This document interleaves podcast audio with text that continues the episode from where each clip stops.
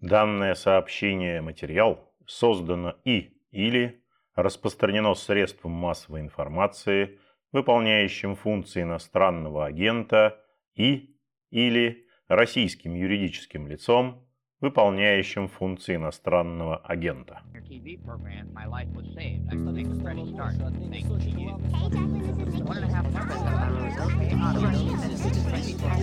Приветствую вас, уважаемые слушатели. Спасибо, что вы включили звук. Так называется подкаст информационного агентства «Росбалт». В эфире Петр Годлевский, а мой гость сегодня вице-спикер Законодательного собрания Санкт-Петербурга Марина Шишкина.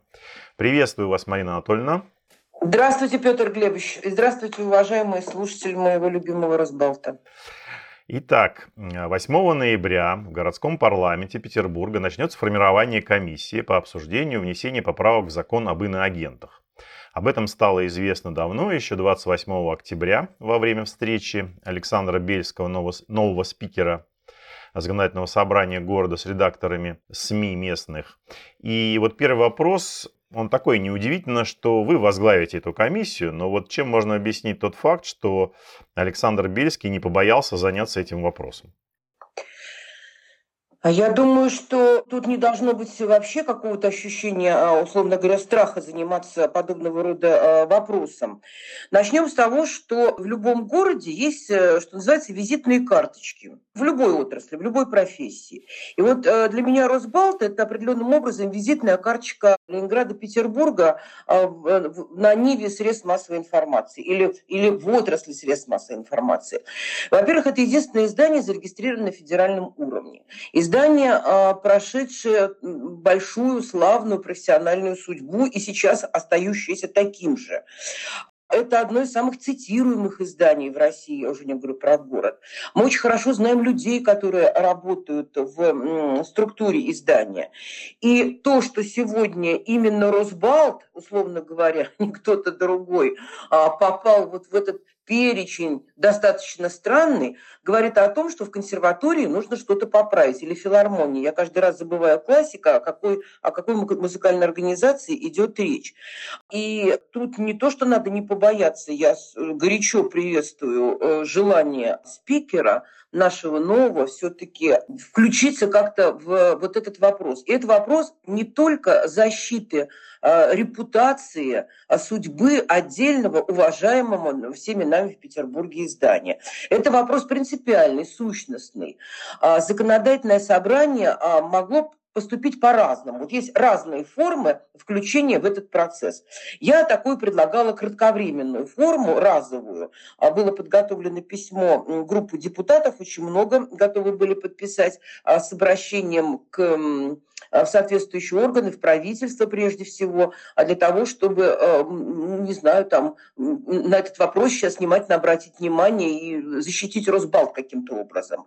Но спикер пошел шире, я думаю, что это правильно, чтобы законодательное собрание не ограничивалось только письмами, а выступило субъектом законодательной инициативы.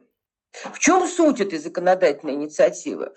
Вот помните то время, когда мы все а, переживали о том, что этот закон принят. Это была такая новелла для нашего российского, особенно медийного поля. Все думали о том, что же это такое. Ну, приняли этот закон. В самом деле, подобного рода конструкция законодательная существует э, не только в России, а во многих государствах. Она как бы ставит задачу обезопасить, условно говоря, вторжение на, на коммуникационную территорию, в, в мозги, там, я не знаю, как угодно, а людей – иностранного влияния, либо оно как бы есть, но его надо маркировать, что оно есть. Ну, хорошо ли это, плохо, но если так, я э, считаю, что это такая чрезмерная э, история. Ну, кто-то считает, что это да.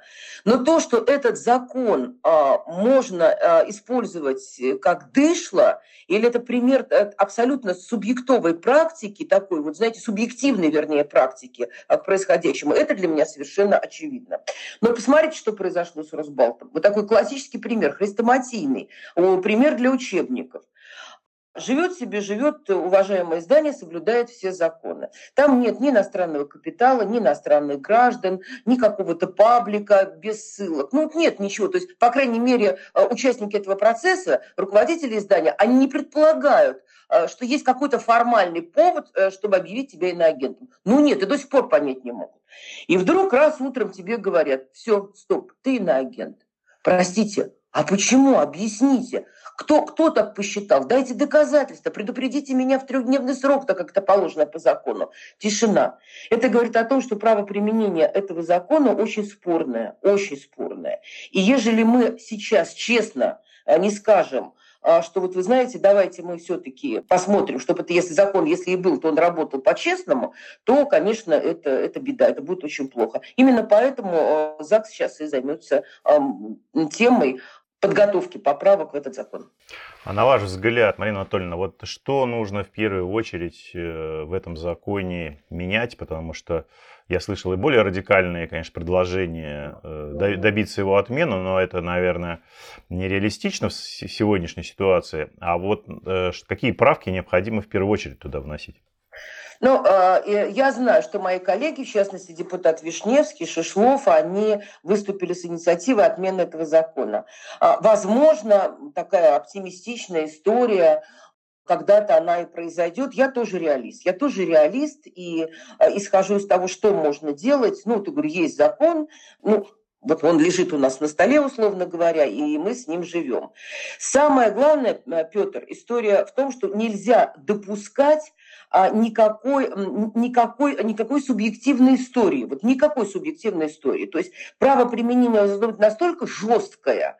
Вот случился факт признанный, условно говоря, там обнаружили какие-то иностранные деньги, зафиксировали их, сообщили средства массовой информации. А, я считаю, что подобного рода вещи должны а, проходить в судебном порядке. У Разбалта Помните, была история, когда а, он уже попадал в жернова правоприменения э, с законом, связанным э, употреблением ненормативной лексики. Ведь практически та же самая история. Бедный Росбалт, я не знаю, почему по второму разу он попадает, но, видимо, видимо кому-то кому что-то мешает. Думаю, что не знаю, не знаю, чьи тут руки, ноги э, торчат, но я всегда ищу в этих вопросах, ну, прошу прощения, бенефициаров, кто-то должен быть заинтересован в том, чтобы вот взять и опять уважаемому зданию пройти этот тяжелый путь. Помните, как было с, с употреблением, вернее, с правоприменением этого закона? Где-то был какой-то копия э, со ссылкой, и тем не менее все равно взяли и признали, э, так сказать, внесли в Роскомнадзором э, в черный список.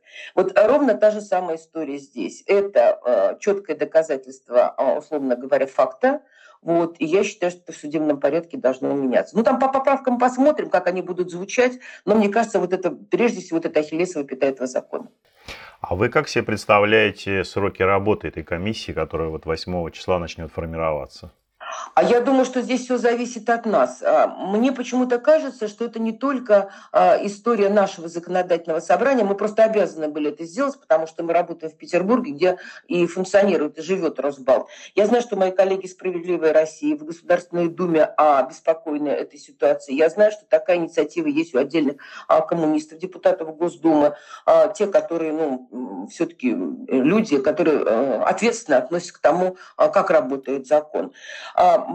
Это недолгая история, я думаю, потому что все мы одинаково понимаем, что происходит.